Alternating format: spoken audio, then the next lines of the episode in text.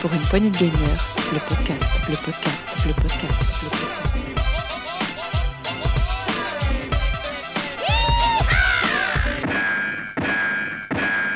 Bonsoir à tous et à toutes et bienvenue dans ce bonus PPG, bonus consacré à un MMORPG ou devrais-je dire Meporg comme le dit si bien France 2. J'ai nommé Final Fantasy 14. Je serai là Rolling à vous animer ce podcast un peu comme un petit mog qui se balade accompagné d'un chevalier rouge Sgrog. Bonjour. Euh, oui, mais là j'ai décidé non aujourd'hui je suis pas un chevalier rouge, je suis un, Un maraudeur. mage. Je suis un, Un bon guerrier. maraudeur. Le guerrier. Je suis le, le gars qui est là pour prendre les coups. Et notre chevalier dragon Gab. Oui, bonjour. Alors moi non plus, je ne suis pas un chevalier dragon aujourd'hui, je suis un pisto savreur exprès pour me, me battre contre ce grog pour prendre la place du tank.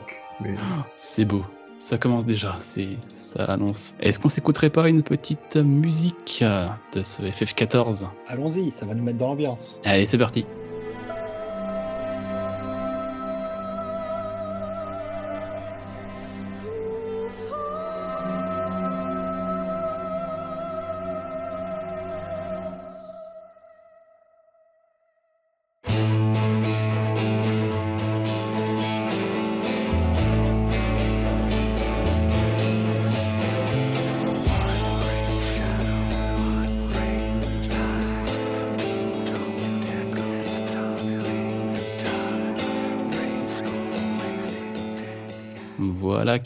Bien dans l'ambiance, comme tu disais, Sgrog.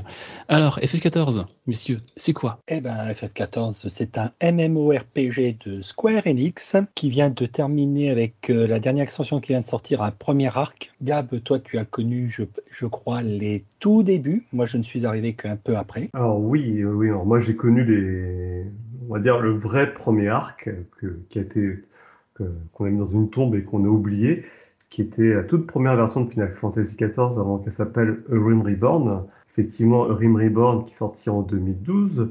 Mais il 2013. précède- 2013, effectivement, c'était la bêta qui était en 2012, mais qui précède Final Fantasy XIV, sor- sorti en 2010, qui a été un vrai désastre et euh, qui n'a pas connu de succès. Et ce qui est très marrant, c'est qu'en fait, ce Final Fantasy XIV, en fait, démarre sur les, les cendres de l'ancien Final Fantasy XIV. En fait, la, la- la fin de l'arc narratif de Final Fantasy XIV débouche sur le début des événements de Final Fantasy XIV de 2013. Avec le nom Real Reborn, une vraie renaissance. C'est ça. Qui a, qui a ramené un véritable souffle à ce MMO, qui devait, euh, qui, qui a amené quelque chose de différent par rapport à l'autre MMO de Square Enix, euh, Final Fantasy XI, mais qui avait jamais décollé. Realm Reborn, ils ont tout quasiment remis à plat, ce qui a ramené un grand souffle et qui nous a permis d'avoir euh, quatre extensions euh, à la suite. Ouais, j'ai cru comprendre. Alors moi, je suis un petit peu novice dans, dans ce FF14.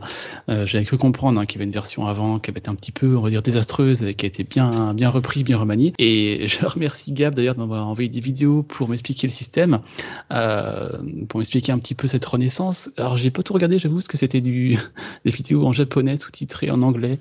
Euh, bon, c'est un petit peu dur à suivre. Par contre, on a bien compris qu'il y avait un vrai amour et un vrai travail pour faire bien renaître ce, ce MMORPG à sa vraie place. Après, il faut aussi comprendre l'historique autour de la volonté de Square Enix de faire Final Fantasy un MMO. Parce que c'était pas clair et évident au début, mais Sakaguchi, à l'époque, donc qui est parti de chez Square Enix euh, suite au désastre du film Final Fantasy VII, Saga- euh, non, Fi- Final Fantasy, euh, les Euh, créateurs les créatures de l'esprit, ouais. Un très bon film, mais qui aurait peut-être pas dû s'appeler Final Fantasy. Oui. Voilà. Et Voilà. Sakaguchi, en fait, a adoré les MMORPG à l'origine. Et euh, lui avait euh, vraiment pour ambition de faire devenir euh, Final Fantasy un MMORPG, d'où FF11 qui a été mis en place sous sa direction et qui a eu un réel succès, un réel succès d'estime aujourd'hui. Il y a encore beaucoup de joueurs, le, MMO était, est toujours actif d'ailleurs et il y a toujours des mises à jour. Bon, bref, il a sa petite vie à lui qui, est propre.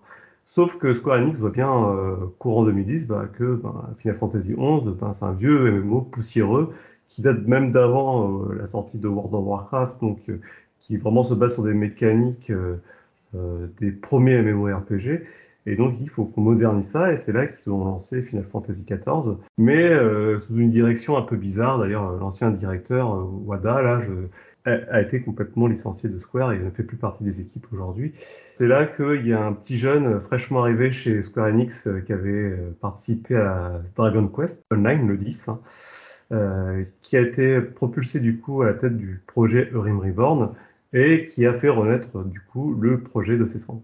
Donc c'est voilà, historiquement c'est comme ça que ça s'est passé chez Square. Pourquoi Final Fantasy XIV alors qu'effectivement il y avait déjà un 11 qui était un MMORPG Et pourquoi Eurim Reborn? Bah, Eurim Reborn, c'est parce que bah, en fait on a refait le jeu de zéro en fait. C'est Yoshida qui a vraiment pris la barre sur le sujet. Et d'ailleurs, il, se met énormément en avant euh, quand il s'agit de communiquer dessus. La chose importante aussi à rappeler, c'est à dire, c'est que entre chaque euh, extension qui sort euh, environ tous les deux ans, on n'est jamais laissé comme ça. C'est-à-dire que il y a toujours des petites mises à jour au fur et à mesure qui font évoluer un petit peu l'histoire, qui font des, de l'histoire intermédiaire permettant d'amener la future extension. Ah oui, c'est vrai que moi, je connaissais pas trop les mises à jour du jeu, je regarde un petit peu, c'est vrai qu'il y a, bon, on a six grands, enfin cinq grandes versions, euh, Red Reborn, Even Sword, Stormblood, Shadowbringer et Endwalker, qui sortent comme tu dis tous les deux ans, et à chaque fois on a quatre, euh, quatre arcs euh, ou cinq arcs narratifs par version qui sortent à ce que j'ai vu près tous les six mois on a du contenu, à peu près, ça ressemble à ça. Hein. Ça permet de, de, maintenir une certaine attente chez les joueurs, mais aussi de faire évoluer le, l'univers, le monde, puisque l'on n'a pas que la quête principale, on a énormément de quêtes annexes, dont certaines sont juste complètement, mais je pense que Gab pourra me rejoindre là-dessus. Je dis juste Hildibrand. Les, quêtes, les quêtes annexes d'Hildibrand, c'est, c'est le moment détente. C'est des choses comme ça, mais on s'amuse. Et autre petite chose aussi qui a été ramenée, ce qu'il faut dire, c'est que chaque extension amène souvent deux nouvelles classes et l'autre chose très intéressante sur ce MMO, c'est qu'un personnage peut faire toutes les classes. c'est quelque chose qu'on ne retrouve pas forcément sur euh, d'autres MMO où on est cantonné à on crée notre perso, on choisit notre classe. Là, on veut faire, on peut commencer en, DPS, passer, choisir après, attaquer un perso, leur, leur monter, euh, prendre une nouvelle classe, passer en heal ou en tank, sachant qu'on recommencera toujours au niveau 1 où il y a les nouvelles classes qui sont arrivées, on commencera un peu plus haut. Mais on, recommence toujours quasiment de zéro les nouvelles classes, mais on peut faire toutes les classes qu'on veut. c'est intéressant ça, on n'est pas obligé de recommencer un nouveau personnage à chaque fois, ouais. on n'est pas fermé sur une classe. Après, pour revenir un peu sur les mises à jour, il y a aussi euh, une volonté d'apporter régulièrement du contenu parce qu'on ne l'a pas dit, mais le jeu, c'est un jeu à abonnement. Donc on paye son abonnement tous les mois. il y a deux types d'abonnements en fonction des services qu'on prend, mais euh, voilà, l'idée c'est de repasser à la caisse tous les mois, donc euh, il y a aussi un intérêt de toujours maintenir le joueur euh, alerte sur ce qui se passe sur le jeu et du coup être consommateur du contenu régulièrement.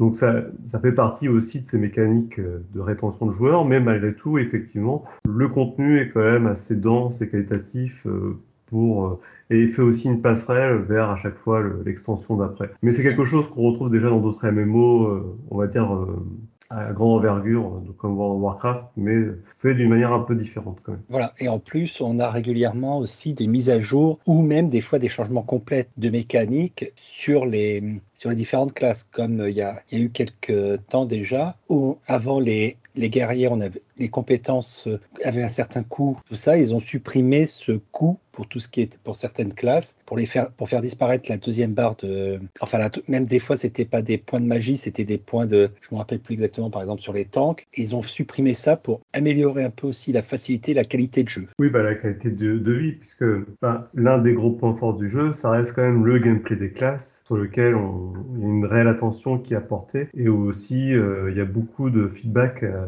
fait avec les joueurs. Donc euh, quand je parle de feedback, c'est on interroge la communauté, qu'est-ce que vous trouvez bien, qu'est-ce que vous trouvez pas bien, et puis euh, derrière, on, essaie d'apporter des modifications qui vont dans le sens de, quand même euh, bah, de la volonté des joueurs. derrière, c'est quand même, euh, c'est pas de faire dire non, c'est notre vision qui est la bonne. C'est vrai qu'il y a cette volonté de voilà, de toujours rester à l'écoute de ce que veulent les joueurs.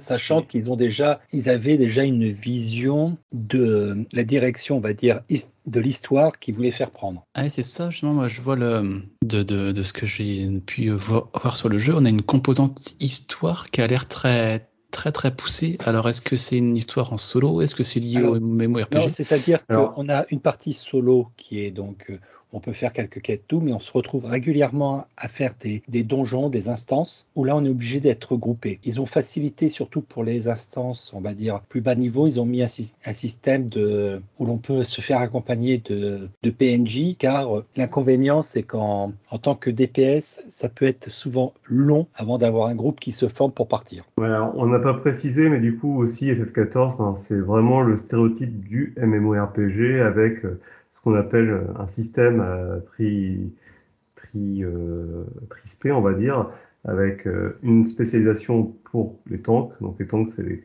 les chevaliers avec le bouclier qui prennent tous les coups Enfin, et qui protègent a- tout le monde. Je tiens à préciser, il y a quatre euh, classes de tanks, il n'y en a qu'un seul qui a un bouclier. Oui, oui, oui, c'est un peu l'image qu'on a du tank, hein, c'est pour ça. Parce qu'on a, on a, on a des tanks DPS hein, aussi dans ce jeu, donc ça c'est très ça, sachant que pour beaucoup de classes, à part les nouvelles qui sont arrivées après, on commence toujours à partir, sauf bon, je veux dire à partir de Stormblood, Shadow et Endwalker où là on n'avait pas, on commence toujours avec une classe. Par exemple, on va prendre le, le tank. On commence en maraudeur et seulement arrivé niveau 30, là on, obt- on obtient la possibilité de débloquer la classe supérieure qui est le guerrier. Ouais, c'est un, job après, c'est plus une C'est un classe, job. mais on, voilà, on passe sur un Pareil job. pour le heal, on commence en élémentaliste avant de passer mage blanc, on commence euh, bard, enfin on commence archer avant de devenir bard, etc. Donc toutes les classes de base de début, on commence d'abord par une, une, entre guillemets, on va dire une sous-classe qui va nous permettre de prendre en, en main et le type de, de classe que l'on a et commencer un peu à apprendre. Et dès qu'on aura atteint le niveau 30, donc ça voudra dire qu'on a déjà fait un ou deux donjons, etc. Là, ils vont nous débloquer la classe supérieure qui nous qui amène beaucoup plus de choses et de variété dans le dans le jeu de notre classe. Ouais, dans le gameplay. ouais. Et donc, ce que je disais, c'est qu'il y avait les protecteurs, du coup, d'un côté, les tanks, ensuite les soigneurs, et puis effectivement les DPS, qui sont en fait DPS, c'est l'acronyme de dégâts par seconde, qui sont ceux qui sont là pour faire du dégât. Voilà, sachant si- que pareil, on a aussi dans les DPS, on a trois types de DPS. Ouais, ouais, il y a, il y a plus- il y a différents types. Donc, il y a les DPS corps à corps, les DPS distants, ceux qui vont être avec des arcs ou des fusils, puis les DPS dits magiques, qui vont lancer des sorts. Et, voilà, ça, c'est les grands trois archétypes.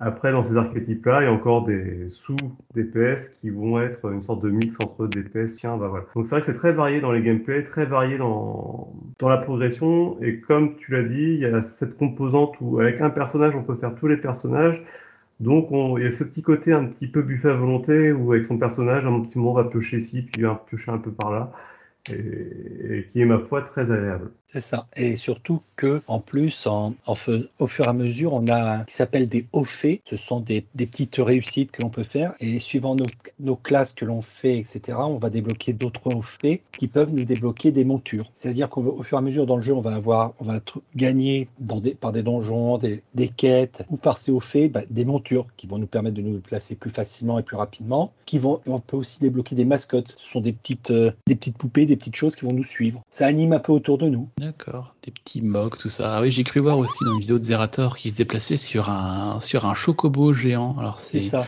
ça m'a fait rigoler. C'est les montures. Tiens, toi qui aimes Final Fantasy XV, on peut avoir une ça. On, on y revient toujours à celui-là, tu vois. Mais il y a- on ne trouve pas Assassin's Creed encore dans FF4. Ah, par contre, on trouve euh, Nier Automata, ce que j'ai pu voir. A- Tout oui, là, il y a tout un raid. Donc, euh, vraiment, euh, c'était le contenu de fin de jeu pour patienter qui était en relation, enfin, un partenariat avec Nier Automata, qui a été amené d'une certaine manière et euh, de façon à ce que bah, toute l'histoire, on, on la développe, on comprenne qu'à la fin le pourquoi du comment de, ben, de, cette, de ce partenariat. Et encore, jusqu'à après, on a même une petite quête finale qui nous permet de vraiment clôturer euh, ce, raid. Et On va rester évasif quand même parce qu'il y a beaucoup de choses qui sont sujets à spoil vu que c'est un jeu quand même à scénario. énormément. Très gros scénario. Et euh, du coup, il faut rester, voilà, on va rester évasif sur plein de sujets puisque le but c'est aussi de pousser un peu les joueurs à aller voir Final Fantasy XIV, à découvrir Final Fantasy XIV.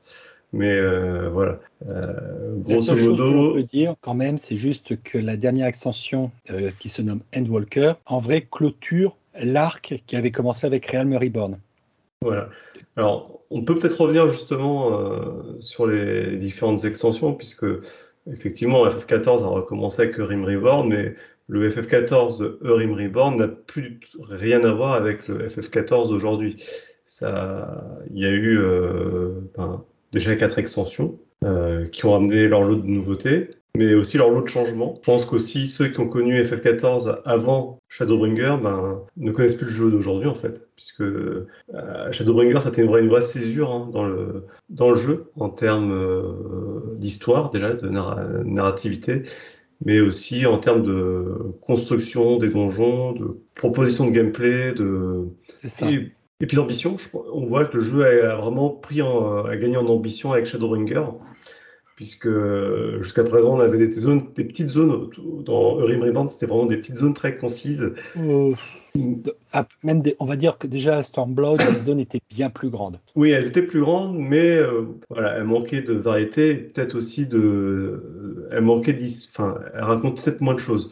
Ah, ça dépend, parce que c'est surtout ce qu'il faut prendre en compte, c'est que chaque euh, extension, chaque partie a vraiment un point central. Donc par exemple pour Sword, c'est vraiment euh, la, toute la partie euh, politique, religion. Stormblood, c'est vraiment la, la la guerre.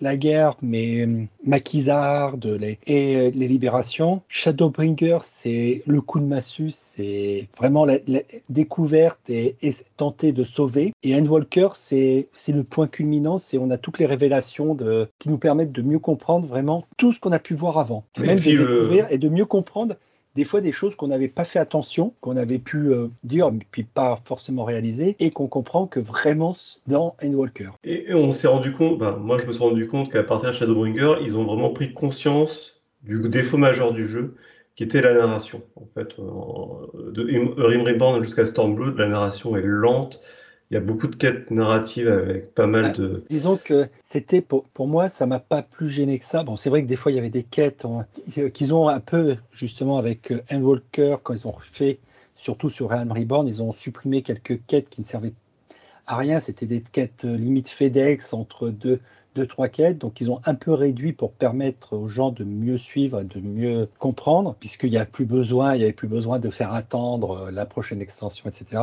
Mais chaque extension, en vrai, même si Evansward, ça pouvait être un peu long tout, ça mettait vraiment en place toute cette intrigue et bah, vraiment toutes les révélations qui nous sont arrivées après. Je pense qu'il n'en aurait pas été aussi lent, entre guillemets, avec autant de quêtes de mise en place ça aurait gagné quand même en, ben, là je, je, le refais, euh, on en a discuté un petit peu avant, mais j'ai dû recréer un perso pour des raisons qui, qui me sont propres.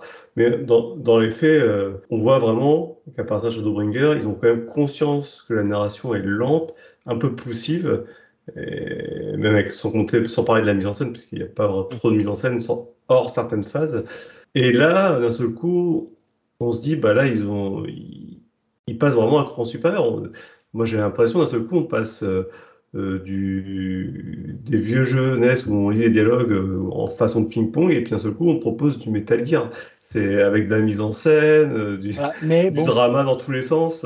Il y a de ça, mais il y a aussi par rapport à l'histoire de Shadowbringer où ben, justement cette partie, on va dire, un peu plus, un peu moins développée, lente, donne aussi cette impression de presque un peu d'urgence. Oui, oui, et puis les, enjeux sont là. Et d'un seul coup, on se retrouve avec des, enjeux qui sont pour lesquels on est beaucoup plus impliqué. Donc, en fait, voilà, les gros changements réellement entre les différentes versions de, qui ont été proposées en Final Fantasy euh, avec toutes les extensions, c'est réellement en fait de l'amélioration de l'existant, mais tout le temps mieux en fait. On a tout le temps gagné en gamme en fait. Ils sont, c'est, vraiment euh, à chaque extension, ils sont posés la question bon, qu'est-ce qu'on peut faire mieux, qu'est-ce qu'on peut faire mieux, qu'est-ce qu'on peut faire mieux? C'est pas euh, qu'est-ce qu'on peut modifier euh, ou ajouter. C'est vraiment voilà de l'amélioration continue. Et du coup, jusqu'à obtenir la formule aujourd'hui qui est Walker, qui est peut-être pas le summum de ce que peut être Final Fantasy XIV, mais on est quand même dans une sorte de ouais de euh, d'hégémonie, d'apogée en tout cas du, de tout ce que nous proposer FF14 aujourd'hui. On a juste oublié de parler d'un petit point aussi assez important dans FF14, c'est qu'on est bien sûr des combattants, mais si au bout d'un moment on en a marre de combattre, on peut être récolteur, on peut être mineur, botaniste, pêcheur, mais aussi artisan. il y a tous les gameplays effectivement d'artisanat et de, de, de, récolte qui sont là et qui ont leur gameplay. C'est pas juste j'appuie sur un bouton et je récolte. Non, non, il y a des compétences qui se débloquent et même pour le craft, donc quand on hmm. est euh, artisan, quand on doit créer un objet, c'est pas dit qu'on le réussisse. Il va falloir qu'on utilise les bonnes compétences, sachant qu'on a un certain nombre de, points de disponibles pour pouvoir euh, essayer. Il faut qu'on réussisse à faire la progression complète, tout en pouvant, si on veut euh, avoir de haute qualité, bah, monter la barre de qualité. Donc, il faut jongler entre toutes les compétences en faisant attention. Donc, plus on monte en niveau, plus ça peut être euh, assez dur, mais les, items bas level seront plus faciles à faire. Et tout ce qu'on craft, en vrai, ça peut être de l'équipement, ça peut être de la décoration, puisqu'il y a une partie euh, housing, donc euh, où on peut, quand il y a des terrains disponibles, essayer de participer, puisqu'ils ont mis en place maintenant un système de loterie, pour acheter un, terrain, pour y bâtir sa maison, que l'on peut après décorer, sachant qu'on est limité dans le nombre d'emplacements en extérieur et à l'intérieur. Ouais, c'est un, c'est un jeu dans, le- un jeu dans le jeu, vraiment. euh. Et, cette classe de, d'artisanat, par exemple, est-ce que pour euh, débloquer une certaine arme dans une autre classe, il faut revenir par la carte artisanat, fabriquer Non. l'arme, revenir? Enfin, est-ce qu'il n'y a Non, parce pas. que toutes les armes, en vrai, l'artisanat permet de crafter euh, des fois, surtout, on va dire, pour les, niveaux intermédiaires, des meilleures armes, tout ça, mais on peut s'équiper intégralement dans les donjons avec euh, ce qui tombe en loot dans les donjons, ou alors en échangeant des items qui sont les mémo quartz que l'on gagne euh, à partir d'un certain moment dans des donjons, dans les raids, dans les, défis, etc., qui nous permettent auprès d'un PNJ, d'un personnage non joueur spécifique, d'acheter des pièces d'armure pour notre classe et euh, à un niveau précis. C'est-à-dire que certains, il y a un PNJ qui va vendre pour les armures niveau 50, un autre pour les 60, pour les 70, les 80 et Endwalker c'est du 90. D'accord, ok. Donc on peut, sans être artisan du tout, on peut réussir à se Oui, quand faire, même, ouais. euh, à s'équiper sans problème. Et euh, une petite question au niveau de la narration. euh, on a une narration qui est propre au 14. Est-ce qu'on a des fois des petits clins d'œil, des petits moments qui vont sur d'autres FF dans le dans le dans l'histoire du FF Ouais, parce qu'en fait, un des twists au début du jeu t'explique que euh, les mondes de tous les Final Fantasy, globalement, sont reliés. Et par ce biais scénaristique, en fait, on a, des fois, on a plus que des clins d'œil. J'en dirai pas plus, mais D'accord, ouais, forcément. On, Mm. peut, on peut croiser des, quelques persos ou Oui. avoir des références à des persos d'autres euh, Final Fantasy. Ouais, on va avoir des mais Tidus, pas de- Cloud et vraiment autres. pas de tous les Final Fantasy, mais on peut avoir de quelques-uns.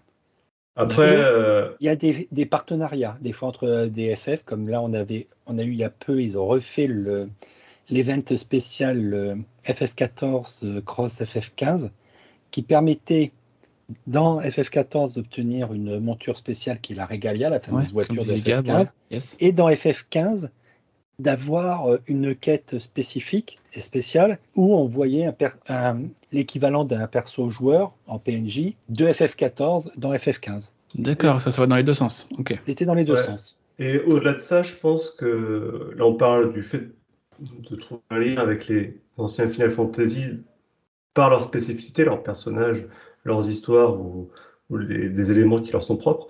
Mais au-delà de ça, euh, les créateurs du jeu ont aussi conscience de l'héritage qu'est Final Fantasy et de toute la mythologie qui repose au- autour de Final Fantasy et, et en fait euh, ce qui fait un Final Fantasy, c'est-à-dire les invocations, le, bah, tout le patrimoine de Final Fantasy que peut-être certains derniers épisodes ont un peu mis de côté, euh, les cristaux, tout ça, enfin voilà. Et ils ont vraiment pris ça en compte pour l'intégrer et euh, le traiter, euh, pas genre, c'est un gros clin d'œil, tu vois. C'est vraiment intégré au lore Ah, et ça, ça transpire. euh, ça transpire, on retrouve les classes, on a parlé du chevalier dragon, du mage rouge, du mage, on n'a pas parlé du mage bleu, mais il y a le mage bleu. Le Euh, mage bleu, c'est vraiment particulier parce que c'est une classe dite restreinte. Donc, on ne peut pas partir, euh, par exemple, lancer euh, une recherche d'un donjon en mage bleu. Il faut obligatoirement constituer une équipe et lancer en mode particulier le donjon. Et ouais, et ouais, justement, ça c'est une de mes questions. euh, Les, les donjons, les raids, euh, ils Alors, se je voudrais juste, attends, va- je voudrais juste finir juste sur le, le contenu euh, propre au Final Fantasy. Donc, il y a les invocations, il y a Bahamut, il y a, voilà, les Ishfrid, Shiva. Shiva, oui. Mais il y a aussi une autre chose qui m'a surpris, ça passe peut-être inaperçu, mais il y a tout l'aspect matériel, où les objets que tu as portés dès le bas level, et ben, ça va être euh, des retranscriptions visuelles euh, de ce que portaient les mages blancs, les mages rouges, les mages noirs dans les premiers Final Fantasy. Oui, les, les, les stuff euh, à partir d'un certain. En vrai, le stuff, euh, quand, donc l'équipement, quand on termine la, les quêtes de classe au niveau 50, font des références aux, euh, aux tenues des anciens FF. Voilà. Et puis tous les sorts que tu vas pouvoir lancer, je parle juste de la magie, hein, Oui, font référence à des sorts qu'on a vus dans d'autres FF. en grande partie, oui. Oui. Donc voilà, pour le patrimoine, comment il est utilisé, à bon ou à mauvais escient, moi je trouve que c'est plutôt à bon escient, puisque du coup on, on retrouve Sid, on retrouve voilà, des, des- des noms clés comme ça. C'est pas le même graphisme, mais on retrouve des noms, on retrouve euh, des, des références qui nous permettent de ne pas, si on a appré- apprécié les anciens Final Fantasy, de ne pas être non plus totalement à la ramasse. Et est-ce qu'on retrouve cette zère Alors non, non, Bah non, si. parce que le problème c'est que et l'inconvénient c'est qu'ils avaient mis un panneau euh, 7 ici, il y avait une file d'attente de boxeurs devant. Et le problème c'est que ça a fait péter les serveurs, donc ils ont dit on retire le panneau. Et, Ouais, et évidemment. oui, moi, il y a une partie du gameplay qui m'intéressait, c'est la partie donjon et, et raid. Et justement, ces parties de jeu en, à plusieurs, on peut être combien par équipe? 4, Alors, 5, 6 Don- C'est limité Donjon c'est- c'est obligatoirement 4. Ok. Raid, ça peut être 4 ou 8 suivant le niveau de difficulté, enfin les défis. Et les raids, c'est 8 pour les raids normaux. Et les raids en alliance, en vrai, c'est 3 équipes de 8. D'accord. Où est-ce qu'il y a le système de guild et d'alliance, j'imagine, oui, forcément. Oui, mais même en, en vrai, on peut directement depuis un panneau lancer une recherche pour euh, tel donjon, tel défi ou tel raid. Et en vrai, le, le jeu va chercher automatiquement d'autres personnes qui sont en attente. Ouais, et ce qui est pas mal en fait, de, parce qu'on peut dire, ouais, pour un jeu multijoueur, massivement multijoueur, c'est vrai que la partie massive dans FF14, elle est un peu mise de, côté pour un MMORPG, mais euh, l'avantage, c'est au niveau bah, de la gestion des troupes et des joueurs. Euh, Il n'y a pas une pression de se dire sociale d'être présent pour raid ou pour aller faire des donjons, puisque comme c'est quand même globalement des petits groupes, on arrive à s'en sortir avec une guilde et à, à faire nos sorties correctement. Sans, sans tout le monde soit là. Et ça, en, en soi, en fait, c'est une bonne chose. Sachant qu'en plus, chaque, euh, chaque euh, donjon défi raid a une, une, une formation de groupe fixe. C'est-à-dire que, par exemple, quand on part à 4, il y a un tank, un heal, deux DPS. On ne pourra pas partir à, à, deux, à deux tanks, un, euh, deux DPS ou trois DPS, un heal. C'est fixé. Ah, on pas est choix. obligé de partir dans cette constitution-là. Ce qui permet quand même d'avoir des groupes équilibrés. Et les donjons, j'imagine qu'on est en PVP et Ah, non. les, Non. on peut Pas être en tout. Le PVE. PVP, c'est autre chose. C'est ce qui- c'est une partie Non, mais on va même pas parler le du. PVP. PVE, PVPE, ouais. Le, PVP, c'est vraiment une, limité à une partie, en- maintenant deux, puisqu'il y a la, le cristal, la course au cristal, mais sinon, c'est le front. C'est quelque chose qui est vraiment spécifique et euh, séparé, car en plus, les compétences, certaines compétences sont modifiées pour le PVP. Tu, tu vas me dire si je me trompe, hein, Sgrog, mais euh, pour moi, il faut couper court sur le PVP. Il y en a un parce que bah, c'est pour répondre à une demande de certains joueurs, mais euh, les personnages et le jeu n'est pas pensé pour le PVP. Euh, et si Ils clairement, ont laissé une partie de possible Mm. par rapport à l'histoire, une, on va dire un, un petit trou pour permettre le PVP. Ah ouais, parce que moi je suis plus PVE que PVP. Alors pour les auditeurs, hein, PVP c'est player versus player, donc c'est joueur contre joueur. Voilà. Ouais, là, c'est PVE, vraiment un jeu qui se concentre sur du PVE. C'est player versus environment. Le joueur contre Ouais, l'environnement. Ok. Là, là, on est vraiment dans un jeu PVE. Le PVP, Ah, c'est presque, voilà, c'est vraiment le petit truc. euh, mais tu vas pas jouer à FF14 pour faire du PVP. Euh, ça me va bien parce que ouais, ouais, si je m'y mets, c'est plus ce qui m'intéresse le PVE. Donc forcément, s'il n'y a pas une grosse a- composante PVP, ça peut être intéressant. Voilà. Et en plus, il y a, il y a d'autres petites choses, c'est-à-dire qu'on veut se connecter, on n'est pas obligé de partir faire euh, des donjons, continuer l'histoire. Si on veut juste se connecter, s'amuser, ils ont mis, il y a un autre petit lieu spécifique qui a sa propre monnaie que l'on gagne au fur et à mesure, que l'on débloque. En vrai, on le débloque par une petite quête euh, rapidement. C'est le Gold Sauceur. C'est un casino. Ouais. On revient sur FF, référence à Final sur Fantasy. FF7. Ouais. C'est ça. Et donc, c'est un casino où dedans, on va pouvoir débloquer le fameux triple triade, donc le jeu de cartes. On va avoir des mini-jeux comme euh, ben, euh, le frappe, euh, le, le Gilgamosh, la trappe euh, Mog, etc. On va avoir des petits événements qui sont les Jacta. Donc, ça va être, euh, par exemple, on est sur une, sur une, une estrade et il faut éviter les, les souffles. Donc, il faut bien se positionner pour éviter les souffles de, du, de l'animateur ou, ou éviter les chutes de bambou. des- ou alors on a de la montée de, de statues en récupérant des, petites, euh, des petits trophées sur le chemin. Ouais. Donc on a de la- de l'animation, on a même des courses de chocobo qu'on peut. on donc, peut jouer à Chocobo GP bah, quasiment. Presque. parce qu'on a de la- on- c'est, c'est, on va dire, un équivalent de Chocobo GP, sauf que là, on est juste à- c'est de la course de cheval, sauf qu'on remplace les chevaux par des chocobos. Ouais, par des autres géantes. quoi. Ok. Et, et voilà, mais ça permet d'avoir, quand même, il y a même du mahjong. Donc, si on connaît pas les règles du mahjong, bon courage. Mahjong, c'est de l'échiquier japonais, c'est ça? C'est les dominos japonais, euh, les dominos oui, il faut les doublons là. Il faut deux fois les mêmes formes. Oui. euh, Et, et en vrai, donc, chaque, euh, cette partie-là, c'est quelque chose qui est totalement à part, qui a, entre guillemets, sa propre monnaie, mais qui nous permet de, de pouvoir s'amuser sans être euh, en, en mode, on est encore parti euh, combattre, etc. C'est Ouais, d'accord. genre, ben là, c'est bon, on a, on a combattu, combattu. Bon, allez, aujourd'hui, j'en ai marre de combattre, on va les détendre un peu. Bon, on va se faire une petite pause euh, musicale euh, tout de suite et on vous revient juste après. À tout de suite.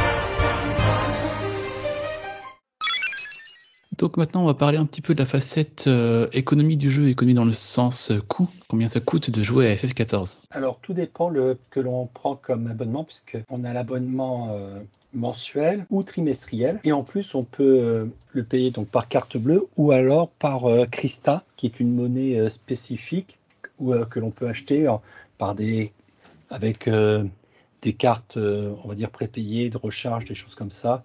Euh, J'ai eu peur, j'ai cru que tu allais me parler de crypto-monnaie. Je dis non, pas ça. Ah non, non, non, mais en vrai, par, Non, si, on, si on a je sais pas, dans les, les fameuses cartes, euh, c'est pas du euh, Toneo, nickel, des choses comme ça, Oui. on peut acheter ces cristals qui nous permettent de nous prendre de la de l'abonnement. Donc le compte basique c'est à 10,99€, puisque euh, ce qu'on expliquait tout à l'heure, il y a deux types d'abonnements en fonction euh, de- des options qu'on prend. Si on a le, le compte standard qui comprend euh, la même chose que le compte basique, c'est-à-dire l'accès au jeu, mais avec euh, un, Un servant. un servant en plus, voilà, cherchez le nom.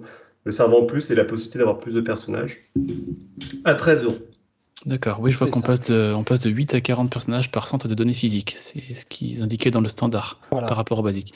Et ça, c'est les prix au mois, mais aussi, il Et faut au pas oublier qu'il faut. le standard, on est dans les, on va être un peu moins de 36 euros.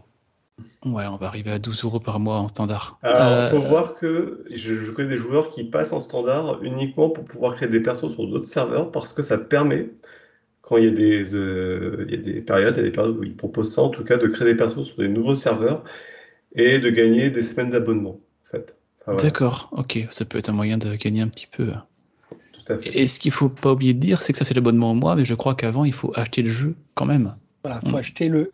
Mais souvent, le truc, c'est que quand, quand la der- la- l'extension sort, souvent, dedans, il y a, le, il y a tout le- tout l'avant. Ouais, ils font des complete edition avec Il euh, faut un bundle, c'est ça.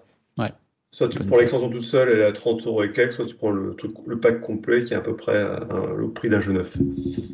C'est ça. D'accord, très bien. Et après, ce qu'il faut dire, c'est qu'à côté, il y a une boutique permettant d'acheter euh, soit des, des montures, des tenues ou même des boosts. C'est-à-dire que les joueurs, euh, au bout d'un moment, il y en a certains, ils veulent pas s'embêter à se à remonter le, pour la 40e pour leur 40e fois euh, une nouvelle classe, ils peuvent acheter contre l'argent euh, sonnant et trébuchant un tome qui les booste direct max, niveau max pour telle classe.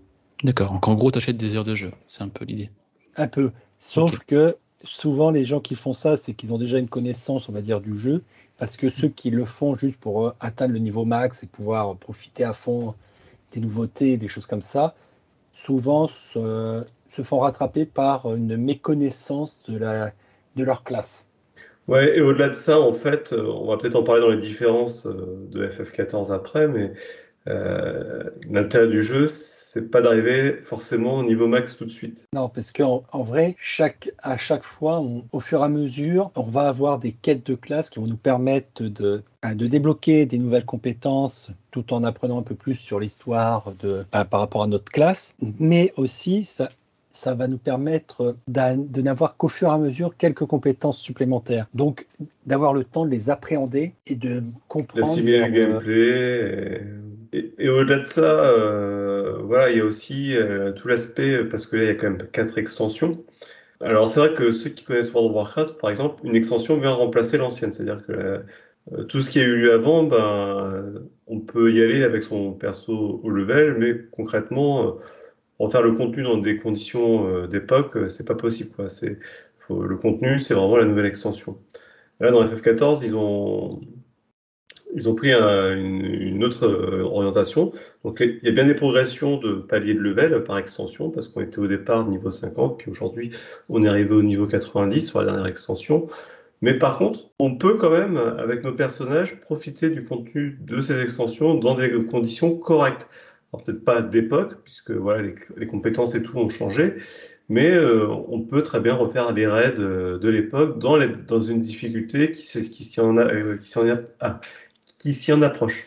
D'accord, oui, en termes d'équilibrage, on n'est pas perdu, quoi.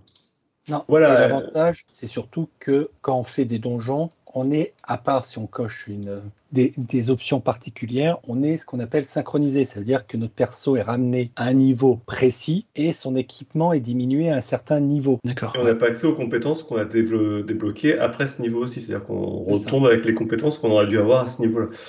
Ce qui fait que, c'est d'ailleurs c'est vraiment quelque chose que j'apprécie moi personnellement, c'est le fait de pouvoir profiter en fait de toutes les extensions, même pour un nouvel arrivant. Ben, en fait, euh, le, but c'est pas, c'est d'arriver à, effectivement à la fin du jeu, mais on peut également profiter de tout ce que les gens ont vécu précédemment et, et sans être euh, délaissé ou parce que bah voilà, il y a plein de choses qui ont été pensées pour que ça fonctionne. Parce qu'il y a plein de contenu mis à jour, donc il y a une histoire qui se, qui se suit, mine de rien. Et euh, j'ai regardé, regardé, un petit peu là, le temps à passer pour faire toute l'histoire de A à Z jusqu'à maintenant. Il parle d'à peu près 500 heures en solo quand même. Donc il y a beaucoup de contenu. Euh, c'est un, jeu qui a, un jeu qui a 9 ans depuis la version Real Reborn. Donc il y a beaucoup de, de contenu. C'est pour dire aussi le temps de jeu à passer. C'est très conséquent et il y en a pour notre argent. Sachant qu'en plus, pour revenir sur un autre petit point qui est intéressant, c'est que les donjons, à partir d'un certain niveau, on a une limitation, il faut qu'on soit un certain niveau de personnage pour pouvoir y accéder, mais en plus un certain niveau d'équipement, puisque les pièces d'équipement ont un, ce qu'on appelle un e-level, un équipement level, et nous, le perso, avec tout ce qu'il est équipé, il va obtenir un, level d'équipement. Ça va nous limiter aussi l'accès à certains donjons, c'est-à-dire qu'il va falloir qu'on aille, on retourne sur tel donjon, quand on demande à, un artisan tout de nous crafter, de nous fabriquer des, de l'armure, de l'équipement de meilleure qualité pour augmenter notre e-level et ainsi avoir accès aux donjons qu'on a débloqués. Donc ça évite que des, des gens qui sont bah, qui ont un peu ce qu'on appelle rusher, donc qui ont foncé, foncé sur le jeu, qui ont monté très haut level, mais qui n'ont pas l'équipement du tout, d'aller dans des donjons un peu plus difficiles. Donc ça incite aussi les joueurs à bah, régulièrement à faire évoluer leur équipement au fur et à mesure qu'ils montent en niveau pour pouvoir accéder au nouveau, au nouveau donjon. Ok, Ok, très bien. C'est vrai que c'est intéressant de se dire à ce niveau-là, quoi. Et on peut pas se dire, euh, tiens, pour le défi, je vais faire tel donjon, mais on, ouais, on, pourra pas se dire, j'y vais un peu à poil pour voir un petit peu comment je m'en sors. Non, on n'a pas le choix. Ah, c'est ah, capé. Et voilà, c'est-à-dire qu'on verra de toute façon, le, on ne pourra pas le sectionner, ça sera rayé parce qu'on n'a pas le level. Après, on pourra le faire, mais ce qu'ils appellent en mode désynchronisé. Donc le niveau, on, partira dans le niveau où on est. Souvent, on sera donc niveau bien su- supérieur ou bien supérieur. Notre équipement ne sera pas euh, capé. Et après, par contre, on n'aura pas le, le- tout le- l'XP, enfin l'expérience que l'on gagne à la fin du donjon, tout ça, on n'aura pas tout ça puisqu'ils considèrent qu'on y va un peu. En mode illégal. C'est, Ouais, voilà, on, on peut, on- on peut pas farmer par ce moyen-là. C'est un peu ce que je Voilà. voulais dire. Non. oui. Mais Ok. ça Par permet contre- par contre d'apprendre les qu'on appelle les patterns, donc euh, les différentes attaques, les- suivant les phrases ou, les, ou le nom des compétences qu'il va lancer, bah, découvrir ce qu'il va nous faire. Ou tout simplement pour les joueurs qui ont juste passé certains raids, parce que voilà, dans, le, dans la montée de niveau, bah, on peut, des fois on fait pas tous les raids parce qu'on les connaît pas, on les voit pas. Bah, ça permet juste de voir euh, ce qu'ils ont à raconter, puisque chaque raid apporte aussi son petit lot d'histoire et, voilà. C'est c'est d'ailleurs pour ça qu'ils ont modifié légèrement l'histoire pour imposer le premier raid qui s'appelle donc euh, la tour de cristal et ils l'ont mis de manière à ce qu'on soit obligé de le faire parce que justement des, des informations que l'on obtenait dedans étaient importantes pour comprendre Shadowbringer. Donc ils l'ont mis en, ils l'ont imposé entre guillemets de le faire, mais c'est assez int- intéressant puisque ça permet de découvrir aussi le jeu de ben, trois équipes de 8. Ok. Ouais, donc c'est un peu compliqué Ouais. ça, ouais. Ouais, ouais, ça. euh, Après, sur l'histoire, là, on, on est sur la 6.0, euh, enfin 6.1 en ce moment euh, sur Rainwalker. On a la 6.2 qui arrive fin août, je crois. C'est ça. On a eu un petit peu d'infos là sur ce qui va, le contenu à- qui sera publié. Voilà, on peut pas trop en dire parce qu'on va spoiler énormément. Ouais. Ouais. Alors, il n'y a pas de. Ouais, et puis moi, je veux pas savoir. euh, parce que j'ai Ouais. encore du retard à rattraper. D'accord. J'ai un peu- regardé tout à l'heure, mais oui, je vais garder ça de côté. Mais oui, ok. Donc on va. Pour moi, déjà, Voilà. ce qui est qui différencie par rapport aux autres, c'est le fait que notre perso, on peut le faire évoluer comme on veut. On veut faire un tank, on fait un tank.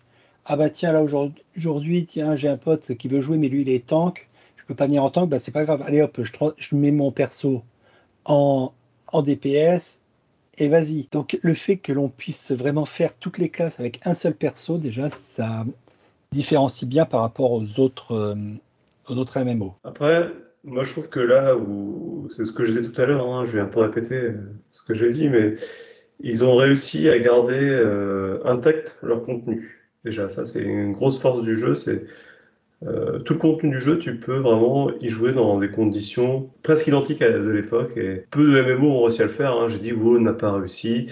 Ou alors les MMO qui ont réussi, c'est comme Guild Wars. Guild Wars 2, c'est juste parce que les persos ne montaient pas de level et que du coup le, contenu est toujours d'actualité. Euh, au-delà de ça, euh, il y a tout l'aspect effectivement euh, dimension de l'or et des personnages qu'on côtoie qui vont tout doucement, on va tout doucement avoir des liens affectifs qui vont se créer. Et je me retrouve un peu des fois face à cette sensation d'être face à une grande à une série que je regarde sur Netflix où j'attends l'épisode d'après pour voir bah, c'est quoi la suite quoi. Voilà donc euh, il y a ce côté grande saga qui nous est proposé dans laquelle on, intervient. Alors peut-être pas assez par moment dans le scénario, mais ça on en reviendra peut-être au moment où on va donner notre avis sur le jeu. Mais en tout cas, il y a cette volonté de faire un grand récit euh, de longue haleine avec euh, plein d'intrigues qui s'entremêlent et pour le coup c'est réussi. Et là, pareil, euh, tous les MMO narratifs que je connais, ce qui est Elder Scrolls ou Guild Wars 2, WoW j'en parle même pas parce que la narration c'est une vaste blague, mais bah, n'ont pas réussi en fait à vraiment bien intégrer le, personnage joueur dans cette intrigue et, rendre tout ça cohérent. Et là, là-dessus, FF14, bon, bah, il y a eu deux extensions, ils ont pris leur marque, mais voilà, à un moment donné, ils ont dit, on y va vraiment franco, et, puis bah voilà, ça, marche, ça marche super bien. C'est ça, voilà. C'est surtout que, comme tu dis, l'histoire, la profondeur de l'histoire fait que on se retrouve vraiment dans un, limite dans une série, comme tu disais, où on attend l'épisode suivant, on veut savoir ce qui va se passer. Tout à fait. Et Ouais. là, on est vraiment comme si on terminait la saison 1. Ouais. Alors la, la saison a été longue à démarrer, hein, avec Rim Reborn et voilà, jusqu'à C'est ils un peu ils ont long. tout bien mis en place, ce qui a, ce qui a amené vraiment cette apothéose d'Anne Walker. Et enfin, euh, pour moi, là, où peut-être que FF14 surpasse les autres, et pourtant on s'y est peu attardé, c'est sur les classes et leur gameplay. Je, pen- je pense que vraiment, ils ont trouvé un équilibre. Ils n'ont pas réformé le jeu en voulant faire un truc action RPG comme beaucoup sont partis ces dernières années. Ils sont restés vraiment sur un système, je clique, je cible et je lance mes sorts euh, au, bouton de souris ou au clavier. Ou à la manette, puisque le jeu est aussi, il faut le préciser, sur PC, mais aussi sur PS4, PS5. Ouais. Et les manettes sont compatibles hein, sur PC, on peut même Et les manettes sont compatibles sur PC, en effet. Et euh, voilà, donc euh, c'est des systèmes de jeu pourtant vus et revus, mais ils ont chaque classe est vraiment unique et pensée avec son gameplay, avec euh, ses systèmes.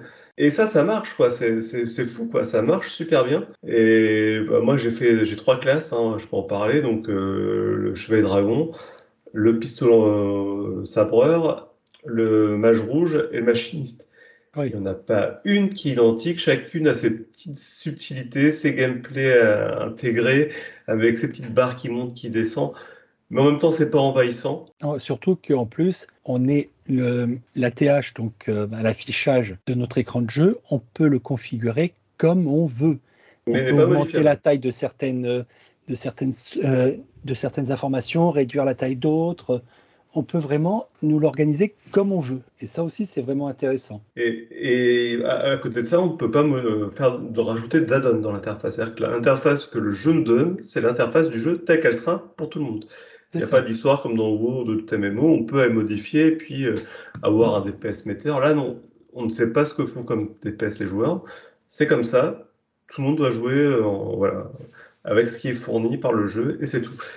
Et en, cela, pareil, je trouve que c'est quelque chose de plutôt bon puisque bah, voilà, ça évite d'avoir tout un tas d'add-ons parasites qui viennent, euh, qui viennent finalement mettre pas mal de joueurs en concurrence, ce qui n'est pas forcément favorable, on va dire, pour les relations. Et pour ma part aussi, euh, ce qui fait, euh, on va dire, une différence par rapport à, à son concurrence, c'est la communauté. Parce qu'en jeu, déjà de base, il y a, un- on va dire, un salon, un channel de discussion euh, qui est proposé quand on arrive en jeu, qui est le, le salon des novices, qui permet que tous les nouveaux joueurs, bah, il y ait certaines personnes qui ont atteint le grade de mentor, puissent les aider, leur répondre.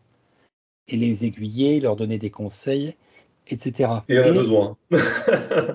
voilà, quand il y a besoin, et mais aussi, il y a des, des systèmes qui permettent de faire des demandes, par exemple, sur du, euh, par, euh, pour rechercher des équipes, pour former ben, des équipes, pour, essayer d'apprendre tel ou tel nouveau euh, défi, des choses comme ça. Mais aussi, des gens, des fois, m'ont posé une question sur, en direct sur le chat, et il y aura toujours quelqu'un qui essaiera d'y répondre. Ou même, ça arrive, qu'on est comme on va dire, il y a deux grandes, il y a deux zones. Il y a la zone ville où euh, ben, auc- aucun combat, il n'y a rien qui se passe. Ça y beaucoup d'interaction. On a tous les PNJ, les vendeurs, les choses comme ça. Et après, on a toutes les zones en extérieur où dedans, il y aura des petits, des petits points safe qui seront protégés par des gardes qui vont tuer tous les ennemis qui vont essayer de s'approcher. Où là, on- tous les joueurs se retrouvent, mais il y a des combats euh, contre les monstres, contre l'environnement. Et des fois, on va se retrouver à être en difficulté, puis quelqu'un va passer à côté on va le voir se, changer de classe, se mettre à nous soigner, ou nous ressusciter. Donc il y a quand même, même sans forcément de demande, de choses comme ça, il y a une certaine entraide que l'on ne trouve pas forcément sur d'autres MMO. Ah, c'est on passe à côté de la personne, euh, c'est euh, je m'occupe pas de toi, moi j'ai déjà mon truc à faire, basta. Tu parles du principal concurrent, euh, donc on parle de vous, hein, évidemment. Bon, ça- les mentalités ont quand même pas mal changé. C'est beaucoup, ça c'est devenu un MMORPG à papa. Par contre, ce qui est certain, c'est pas qu'une question de communauté, c'est aussi une façon dont le jeu a été pensé. Dans Final Fantasy XIV, comme je dis déjà, le fait de pas avoir la possibilité de mettre de d'add-on qui rendent euh, les rapports de joueurs compétitifs fait que de toute façon, euh, les rapports sont différents. C'est ça. C'est c'est certain. C'est ça. Et puis le fait que l'on puisse interagir avec les autres joueurs, comme il n'y a pas de, on va dire, de réelle faction de différence, comme euh, bah, pour vous, Alliance, euh, Horde, ou euh, sur d'autres MMO, on va être côté rouge, côté bleu, pour schématiser. Là, voilà, on passe à côté d'un autre joueur, on peut, on peut l'aider. Il n'y a que des fois, quand il lance des, combats spécifiques pour, par rapport à, sa- classe, tout, on va pas pouvoir attaquer les ennemis. Mais c'est pas grave. Il y a, y a un, heal, un healer qui passe juste à côté, il voit qu'il est un peu en difficulté, il peut le soigner. Ça pose pas de problème. Et c'est quelque chose qui favorise aussi ben, la bonne entente, je trouve. Oui, oui, vous m'entendez? Pardon, euh, je vous interromps. Ici Rolling, je me suis absenté quelques instants du studio pour aller recueillir l'avis des joueurs. Euh, je suis actuellement en présence d'un joueur de Final Fantasy euh, qui veut rester anonyme. Je vais donc l'appeler Monsieur S. Euh, alors, Monsieur S, vous vouliez intervenir vis-à-vis de ce que nous disions sur cette rétrospective de FF14. Euh, je vous écoute. Oui. Ah, vous me parlez de quoi Final Fantasy 6 Ah non, Final Fantasy 14 Ah bah non, je connais pas. Bah non, non, bah, de toute façon, Final Fantasy, euh, après le 6, c'est plus du Final Fantasy, c'est des copies, c'est juste des jeux auxquels on met deux mots pour en vendre plus que si ça avait été euh, une nouvelle- un nouveau jeu. C'est connu quand même. Final Fantasy 14, euh, ça- je vois pas pourquoi ça changerait. Les foutez la paix à Final Fantasy. Final Fantasy est mort depuis le 6, c'est simple. Laissez-le mourir en paix. Ok, Monsieur S, merci pour cet avis tout à fait objectif sur le sujet. Euh, je reviens tout de suite à vous, les studios. Après, moi, moi, ce que je m'explique pas, c'est quand même le succès récent du jeu, puisque il y a eu un, un réel regain de succès du jeu euh, avec la dernière extension. Euh, alors que Shadowbringer, bon, il y avait eu un surplus de joueurs à chaque extension, il gagne des joueurs, hein, ça c'est une certitude.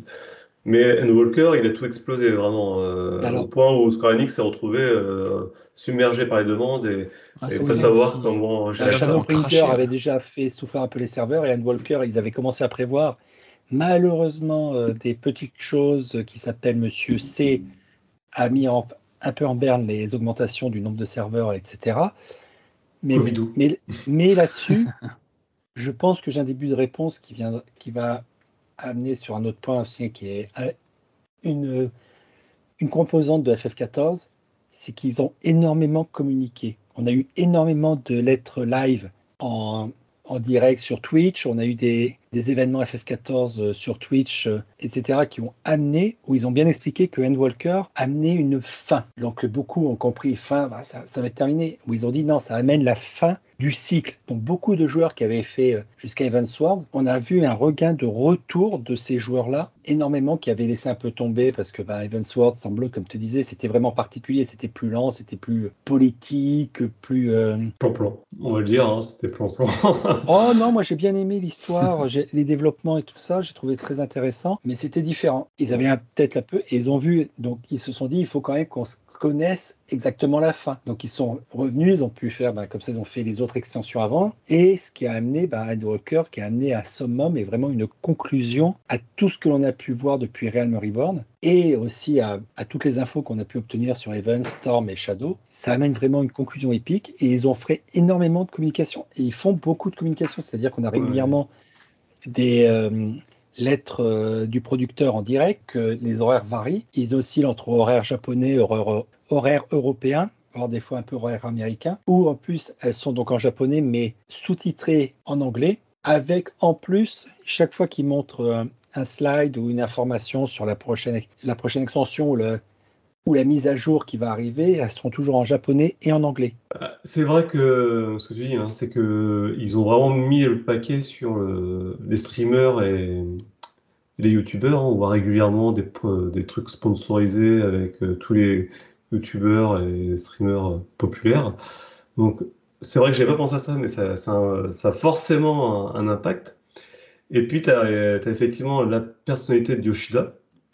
C'est ça. Alors, on, c'est vrai qu'on n'a pas passé beaucoup de temps autour de lui, on l'a nommé tout à l'heure, mais c'est quand même quelqu'un, ce Yoshida. C'est euh, euh, d'ailleurs, genre, euh, je- juste pour revenir sur lui, c'est qu'il passe beaucoup de temps à, à communiquer autour du jeu. C'est un très très bon communicant. Il connaît les attentes, enfin, il prend un sérieux temps, en tout cas son temps pour comprendre ce que veulent les joueurs et il communique toujours dans ce sens-là. Donc, euh, il arrive à créer quand même assez l'unanimité autour de lui. Et, Ouais, il y a une grosse on- confiance envers lui, ouais. Mais c'est aussi, Yoshida, euh, il en parle souvent, c'est aussi un très gros consommateur de MMORPG. Il s'est pas retrouvé là par hasard. Euh, il parle de ses nuits blanches sur Guild Wars 2, il parle du temps où il jouait à Dark Age of Camelot, euh, du temps où il a joué à WoW. Donc c'est un, un énorme consommateur de ce genre de jeu. Il connaît les codes de ce genre de jeu.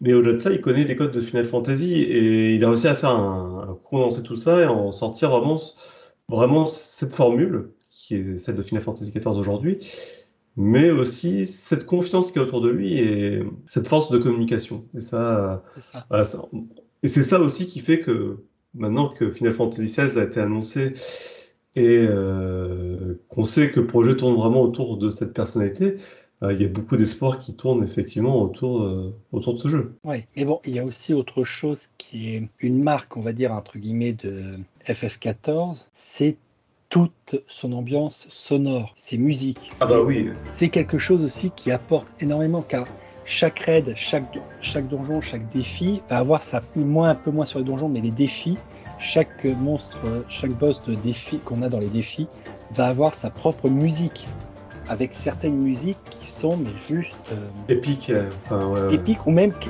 qui- qui vont nous rester, qui vont donner une ambiance, quelque chose. Je, je pense juste à une musique, celle d'un défi.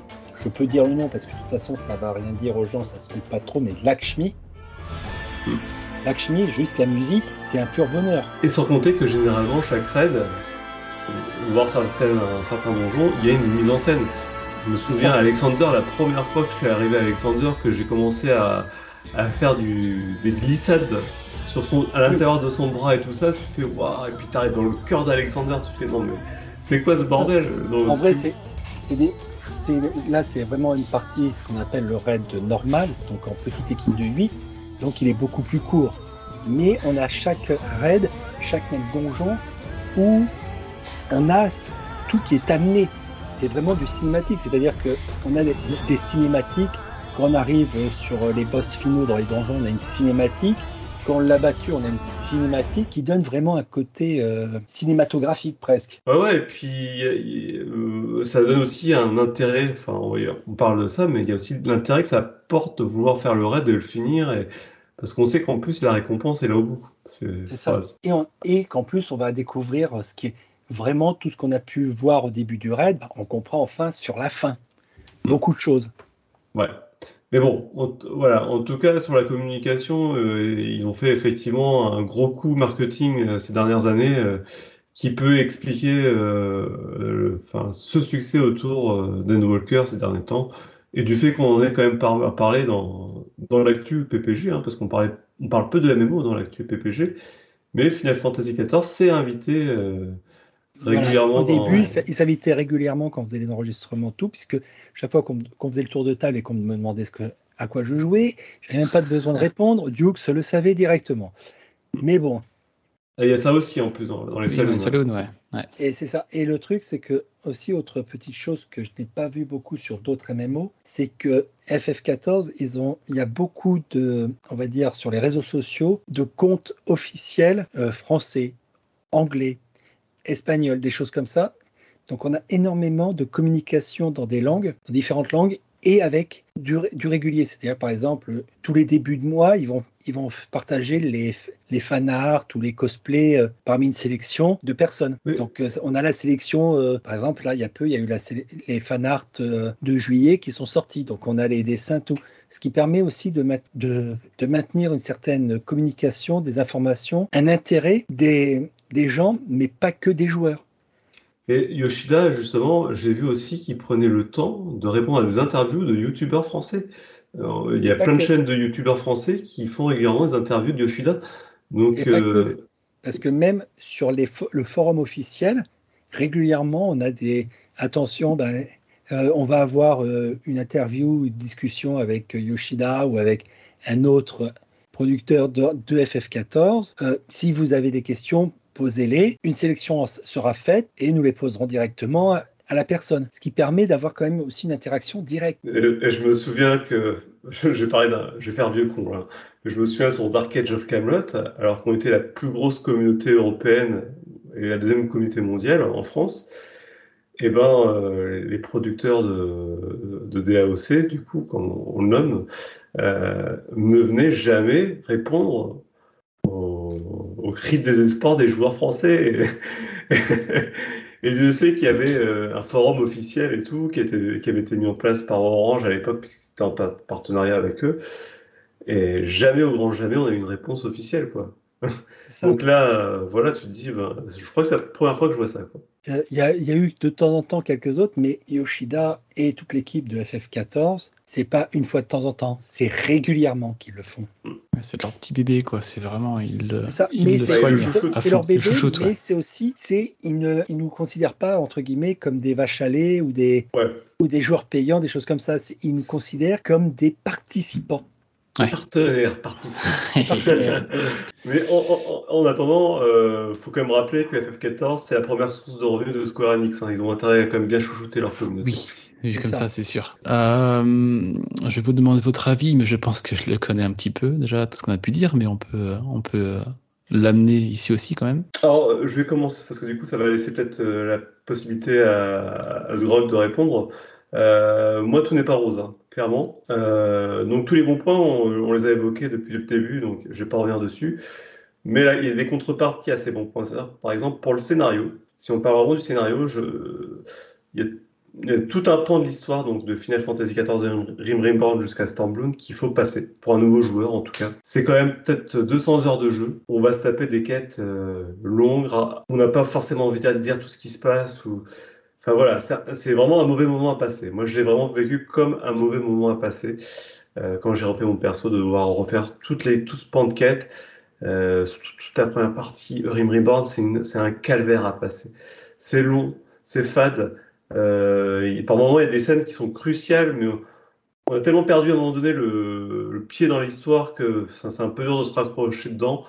Euh, il y a, alors, je, je vais te répondre là-dessus, hein, mais voilà, pour moi, c'est vraiment le gros point noir du jeu. Là, c'est et il faut bien comprendre que tous les gens qui vont arriver dessus, qui ne connaissent pas le jeu, euh, il y a ce grand pas à franchir avant de pouvoir dire bah, je vais m'amuser. Enfin, je vais, on peut pas m'amuser parce qu'on va quand même s'amuser avant. On va faire des donjons, on va jouer avec nos classes et tout ça. Mais en attendant, avant, de ça, avant que l'histoire devienne vraiment épanouissante, voilà, il va y avoir un, long moment à passer. Alors pour moi, c'est un peu l'inverse. Après, ce qu'il faut dire, c'est que je ne sais pas quand, est-ce que tu as recommencé euh, ton perso, mais il y a peu, ils ont remodifié tout Realm Reborn pour euh, permettre euh, d'avoir une. ben, qui est moins de ces longues quêtes, des choses comme ça, et permettre d'a- aux, gens d'avancer un peu plus vite, de moins se sentir justement cette longueur, cette lenteur. Pour ma part, j'ai pas eu cette sensation-là, même si j'ai commencé, bon, il y a déjà un petit moment, parce que il y a tellement à faire. En vrai, moi, je suis la personne, c'est je vois un point d'exclamation sur quelqu'un, je vais aller prendre la quête. Donc, j'ai fait aussi toutes les quêtes annexes, tout ça. Ce qui fait que des fois, ces quêtes annexes permettent de couper un petit peu, de nous amener sur quelque chose d'autre et de reprendre ensuite euh, la quête principale en ayant eu cette petite coupure qui fait un peu de bien. Pour ma part, c'est vrai que certains nouveaux joueurs pourront euh, peut-être avoir du mal, tout, mais l'avantage c'est qu'il y a une version qu'on a oublié de préciser, qui est une entre guillemets une version d'essai, qui ne me permet pas de rentrer dans une euh, compagnie euh, libre, donc dans une guilde, etc., mais qui permet de découvrir le jeu quand même jusqu'au niveau. Bon, ils l'ont modifié, mais je crois que c'est 60 maintenant. Euh, Je crois qu'on peut jusqu'à fi- finir Stormblood, hein, concrètement. Jusqu'à la fin de Stormblood, c'est ça. Ouais, c'est ça. En vrai, on peut faire gratuitement tout le jeu jusqu'à Stormblood en ayant énormément quand même de restrictions. Donc la partie la moins drôle, hein. On- on- qu'on soit bien d'accord voilà. au niveau histoire. Mais par Ah, contre, encore que pour ma part, j'ai j'ai bien aimé. En vrai, chaque extension a sa particularité sur son histoire. après je suis un peu dur hein, parce que Evansward et Stormblood quand même, euh, si je vais comparer pareil à Rim Reborn, euh, il n'y a pas photo quoi. C'est quand même largement mieux. Donc euh, c'est vraiment le, pour moi le vrai calvaire.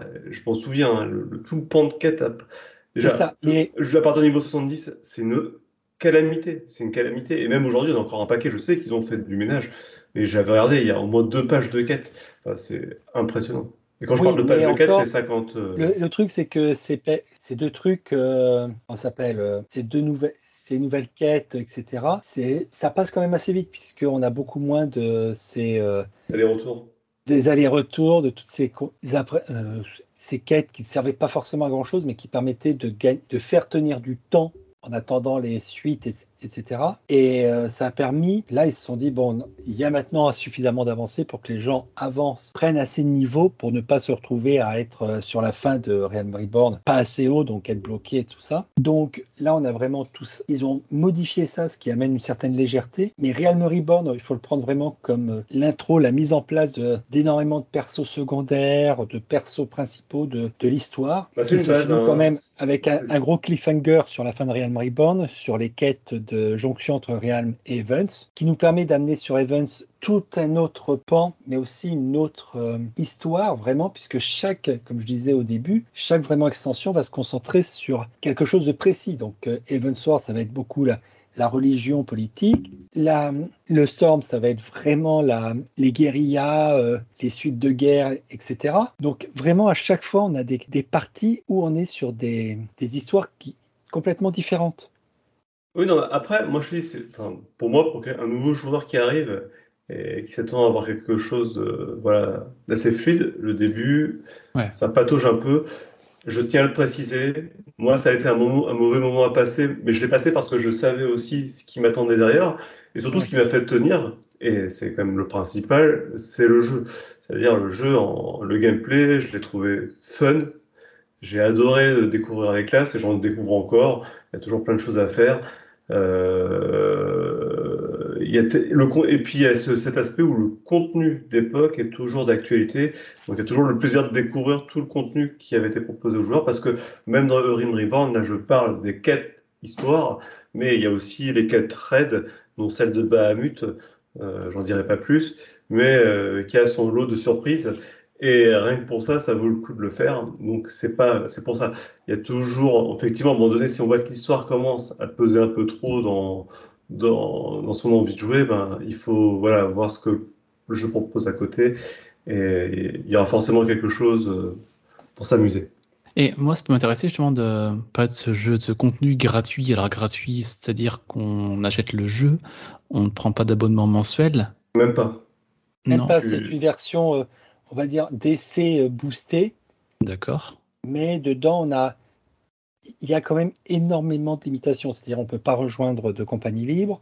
Oui. On est limité euh, sur euh, notre bourse au niveau euh, monnaie. On a, on a quand même des limitations qui font qu'au bout d'un moment, on va, ça, ça sert à faire vraiment découvrir le jeu. Et ouais, pas on peut découvrir le jeu et, et son système de, de combat et d'équipement et, Et- de classe. Ouais, d'accord. Et surtout, euh, pour euh, que les, les gens ne soient pas limités, euh, s'il y en a qui, prennent leur temps à papillonner à gauche à droite, à faire toutes les petites quêtes, bah, quand, quand on a les versions d'essai dites euh, genre de, de 3 heures ou tout, bah, si on, sur FF14 on s'amuse à faire les petites quêtes annexes, des choses comme ça, au bout de 3 heures on a fait que la première quête de l'histoire principale.